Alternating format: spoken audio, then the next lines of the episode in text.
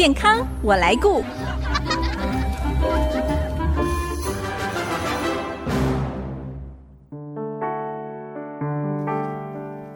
听众朋友，大家好，我是王淑荣，欢迎收听《健康我来顾》节目，一起关心你我的健康。肥胖是现代人常见的现象，也是严重影响民众健康的一种慢性病。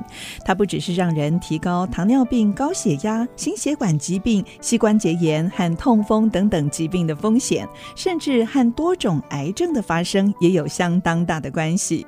也许有人曾经尝试过运动跟节制饮食的方式来减重，但总是在体重高高低低、复胖的循环当中挣扎，那该怎么办呢？是不是有其他的方式可以有效减重，让身体更健康？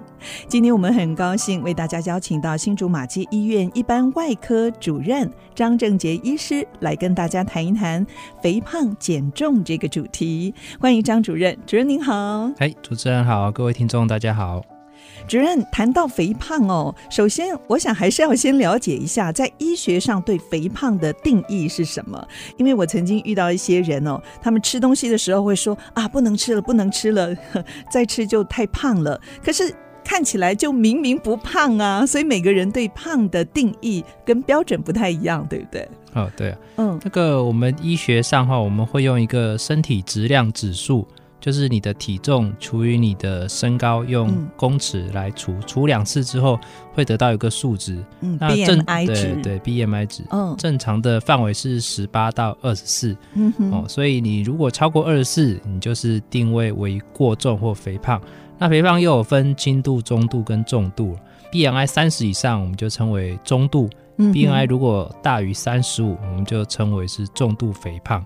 但是也有些人说，哎，我是练健身的啊，我的肌肉量很多，哎，对，哦、比较重啊，对，比较多。哦，那这种就是比较不符合这个方式运算。嗯、哦，但是我相信一般人绝对可以用这个 BMI 的指数来衡量自己是不是有肥胖。其实呢，我们谈到肥胖这主题，也有很多是可以聊的。比方说，像肥胖是不是跟体质有关系？有人说体质就是这样啊，连喝水都会胖，所以就无能为力。真的是这样吗？嗯，这个体质是一个因素之一啦。哦。嗯但是我们要讲体质这个问题之前，我们会希望可以排除一些疾病。根据统计，有百分之一的病患，他是真的自己的内分泌出现了问题，哦，或是有一些代谢性的疾病，是造成他肥胖。但是百分之九十以上的病人，对于肥胖，其实都是饮食跟运动这两个因子或生活习惯不正常导致的。是，其实民众哦，真的有很多的迷思，像老人家呢，就会常常对于小小朋友说：“我要给你尽量吃，对不对？尽量吃，因为小时候胖不是胖哦。”那其实这个也是错误的观念。嗯，是的，根据我们国建局的资料哈，就是学龄前，就是都还没有上学的。男女学童，我们去做检测，发现男生有百分之二十是过重了，女生有百分之十五。那我们把年龄拉到十二岁以下的学龄，甚至有百分之三十的学龄的儿童是过重了。那这个比例实在太高了，哎，对，没错，这个比例是亚洲第一。这个跟我们含糖饮料有很大的关系，对，对不对？因为我们有根据统计，就是国小，如果你胖，到了成年之后，百分之七十的。会维持这样的身材，甚至更重哦。如果你是国高中胖的话，更有超过八九成的人哈。长大还是一样这种身材，嗯，哦，所以人家说小时候胖不是胖，其实，在我们科学数据里面，这是不成立的。对，对，所以我们也要改变观念，因为时代不一样了。现在的孩子营养哦，只有过剩的问题，对不对？不会有缺乏的问题哦。那另外，其实肥胖哦，大家很注意的就是脂肪肝的问题。那脂肪肝它对我们的健康到底有什么样的影响啊？只是脂肪堆积而已吗？那个脂肪肝就是你的脂肪酸没办法代谢，那我们身体就把它堆积在肝脏里面，但是它会影响我们肝脏的实质的结构跟功能。哦，嗯、那有三分之一到四分之一的，因为脂肪肝的代谢会造成它的肝硬化，哦，甚至会造成它的慢性发炎。所以如果你的 BMI 大于三十的话，这类的病患百分之八十的人都会有脂肪肝。嗯，对，尤其是你又有在喝酒的哦，更容易变成酒精性的脂肪肝哦，那对肝脏的受伤程度会更大。是，像重度脂肪肝会不会严重的话发展为肝硬化，或者是肝脏其他比较严重的问题？是的，有三分之一到四分之一的机会会变成肝硬化，甚至导致肝癌。嗯，对。那如果你是严重脂肪肝的病患，你去抽血。就是我们俗称的 GOT、GPT，甚至会到一般人的十倍的数据。所以，这个肝脏的健康跟我们的体重有很大的关系哦。嗯，是的。好，讲到呢要减重，可能有人觉得说，哎，我们只要多运动就可以减重啊，吃好像没有太大的关系，真的是这样吗？可是我们又常听说要少吃多动啊，才会有减重的效果。是的，少吃多动的确是金玉良言，但是我们现在在的生活习惯跟现在人的一些生活的压力哈，其实跟之前的人都不太一样，嗯、所以我们有统计几个因子啦。第一个就是饮食，饮食的控制你的热量的来源；嗯、第二个就是你的睡眠哦。嗯、那也有统计，睡六个小时跟睡九小时的人，睡九小时的人明显的体重会比较轻。哎呀，糟糕！我就是睡那个六小时，有时候睡五小时。因为我们睡眠如果不足的话，嗯、我们大脑会分泌一个叫 ghrelin，ghrelin 就是饥饿素，哦、所以你就可以想说，为什么我每次熬夜的时候肚子容易饿？对这是你的大脑的反应。嗯哼，对，所以我们才会要求说，哎，如果要瘦，第一个要把觉给睡饱。嗯，哦，那另外就是生活的压力的问题，哦，压力大，你就会想要吃一些甜食，哦，来疏解你的压力。高热量的，是的。那另外，因为台湾的饮料实在太好取得了，所以常常会让我们的水分摄取的不够。那水分一旦摄取不够，你的代谢的速率就会下降。哦，那多摄取糖分的饮品的话，也会让你的血液中的渗透压会太高。嗯，哦，那加上你又没有充足的摄取水分的话，就会变成一个恶性循环。是，对。所以刚才主任说的哦，如果想要减重的话，可能就要从睡个好觉、睡充足的觉，还有多喝水开始做起哦。哎，这个喝水它有没有一个标准的量呢？您会建议大概要喝多少呢？哎，我们有个公式啊，就是你的体重用公斤来算，嗯，你再乘上零点零四。哦，得出来的数值就是你每天要喝几公升的水，哦，也就是说你七十公斤的病人大概每天要喝二点八升。哇，二点八公升哦！你只要喝足够的水分，哦，我相信对控制体重会有很好的帮忙。哇，我看很多人可能都没有喝到足够的这个水量，对不对？对。刚才我们谈到少吃多动，可是现代人的生活的模式 反而是相反的，就是多吃又少动哦。呃，但是我们也看到有一些人哦，真的是很积极的想要透过饮食、运动，甚至还使用药物这样的方式来控制体重哦。不过这个成效不好，很难瘦下来，是不是？会有其他的原因，或者是您刚才说可能是生理方面的问题所造成的呢？那可能就没有办法是用饮食跟运动来解决。我想，如果因为肥胖而受苦恼的人哈，我想你可以从小细节开始记录起来，因为魔鬼都藏在细节中。哦，哪一些细节呢？你，你可以早上起来就登记一下你吃了什么东西，嗯，喝了多少水，是你今天做了什么运动，哦，吃了什么饭。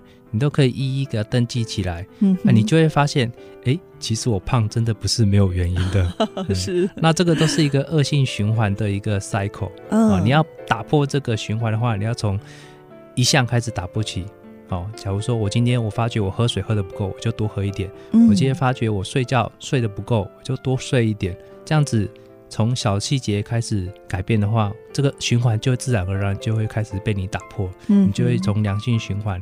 开始慢慢的减重，那我们减重也不要太大的宏愿，说，哎，我这一个月要减重十公斤，不需要，不需要，你就这也很难吧？对，你就从小小目标开始达成，说我这个月我只要瘦一公斤哦、嗯，你这个就比较容易达到，你就会建立自己的自信心，要细水长流，对，你就会良性循环的继续做下去。对对，其实我们生活习惯呢，还是跟体重控制有非常大的关系。那是不是有人真的是因为生理的缘故，比方您说代谢的问题，或者是内分泌的问题，是的，那这个可能就是要用其他的方法了。对，像我们在。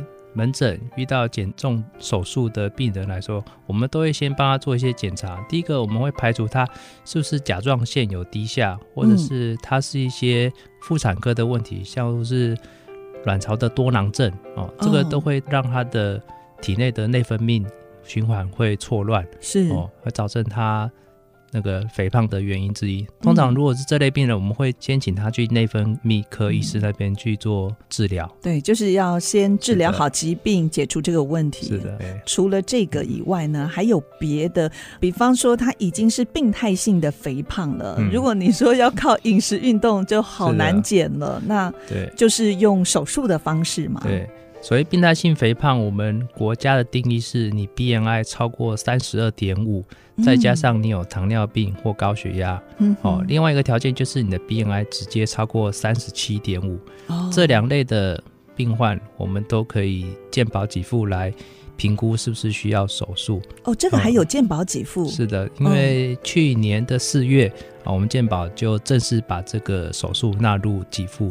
哦，这也会造福很多因肥胖而苦的病患，对哦，因为我们根据统计，这种病态性肥胖的病人，你要叫他用饮食运动控制。百分之九十三会失败，嗯，对，而且也很难持续下去。对，哦、可是更重要的是，我们为了维持他的生活品质跟改善他的一些疾病，嗯、哦，我们会比较鼓励这类病人借由手术让他治愈一些造成他生活困难或品质方面的问题。嗯，待会儿下一段我们继续再请张正杰主任来跟我们介绍一下目前常见的减重及代谢手术。休息一下，广告过后马上回来。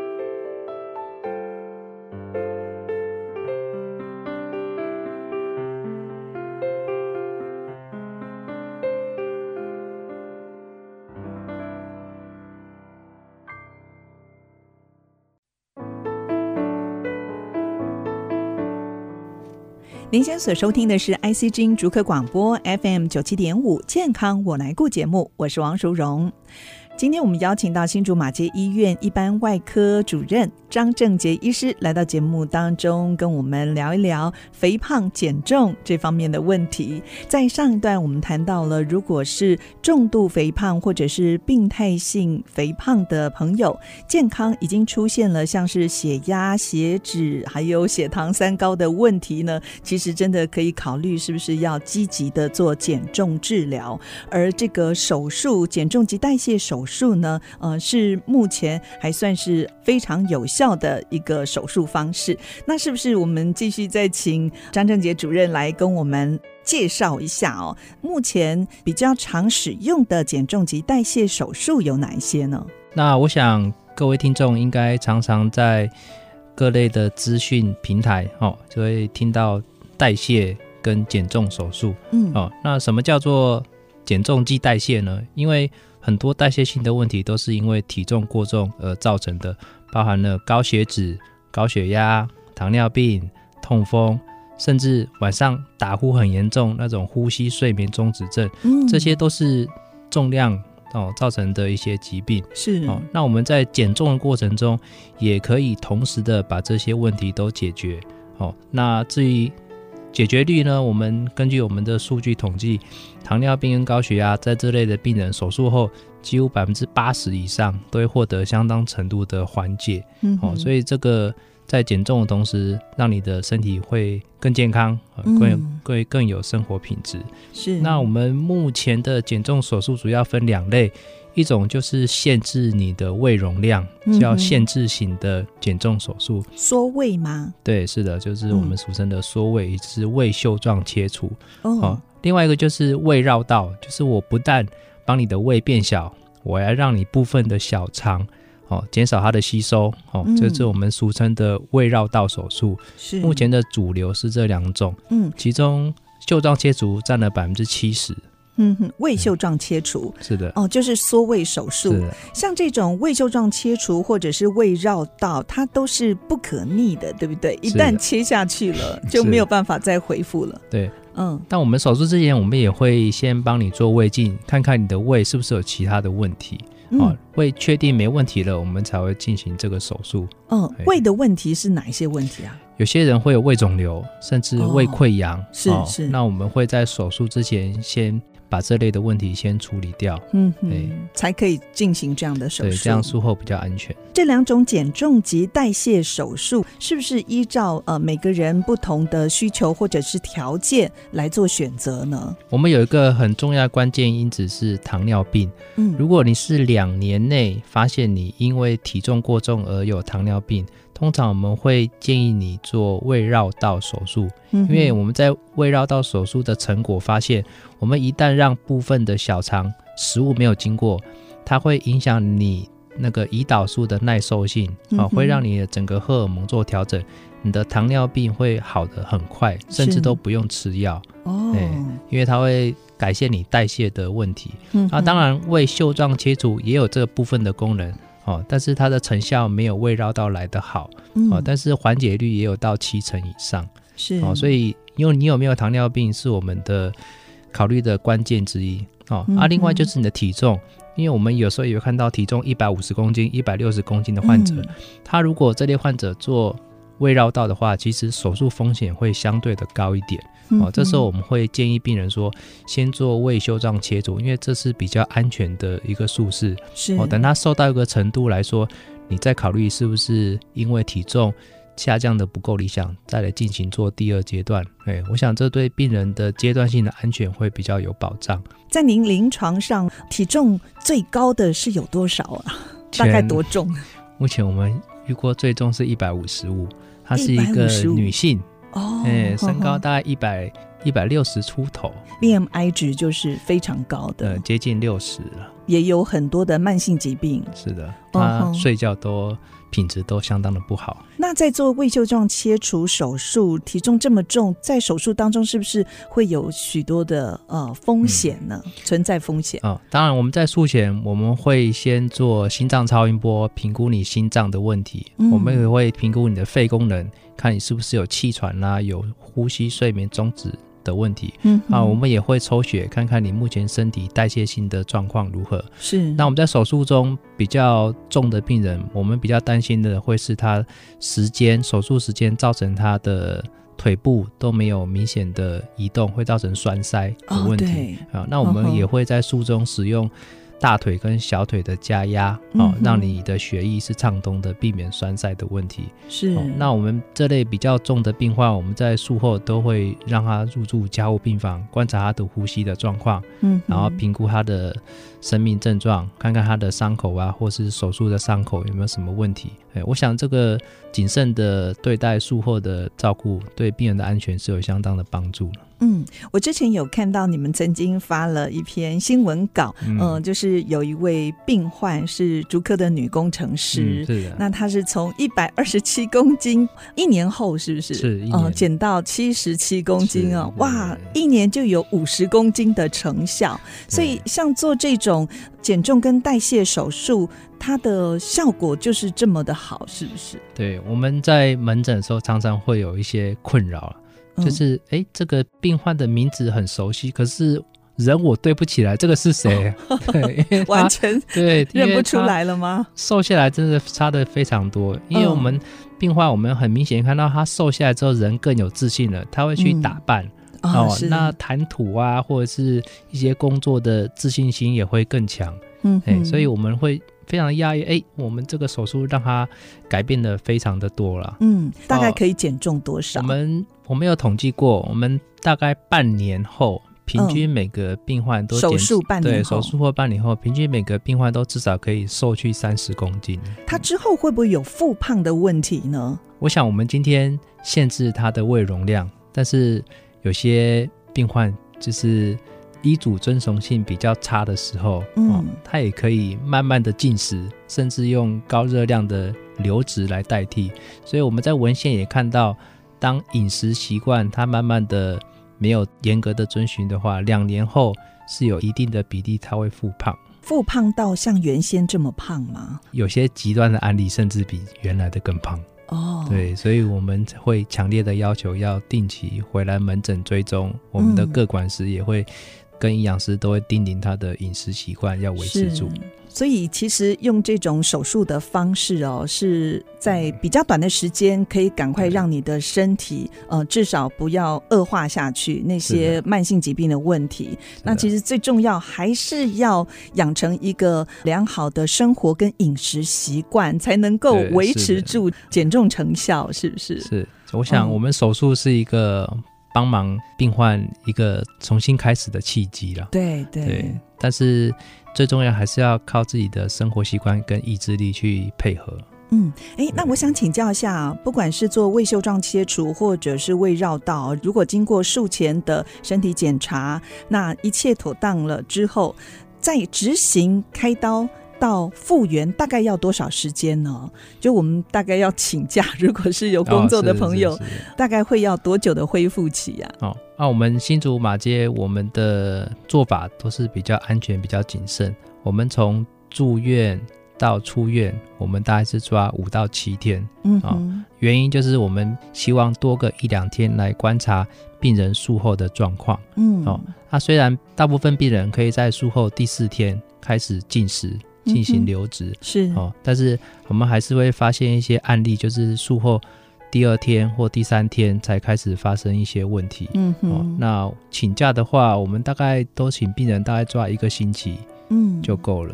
哦，出院就可以直接上班了，对，是可以，就可以正常生活了。是的，好，今天我们介绍的减重代谢手术哦，呃，其实是目前能够针对于严重肥胖患者长期而且有效控制体重的方式。除了有效降低体重之外呢，最重要是可以改善还有预防肥胖相关的代谢性疾病。今天非常谢谢新竹马街医院一般外科张正杰主任来到节目当中提供。这么宝贵的资讯，也希望对于有严重肥胖困扰的朋友，减重上有帮助。谢谢张主任您的分享。好，谢谢主持人。我是王淑荣，下个礼拜健康我来顾节目再会。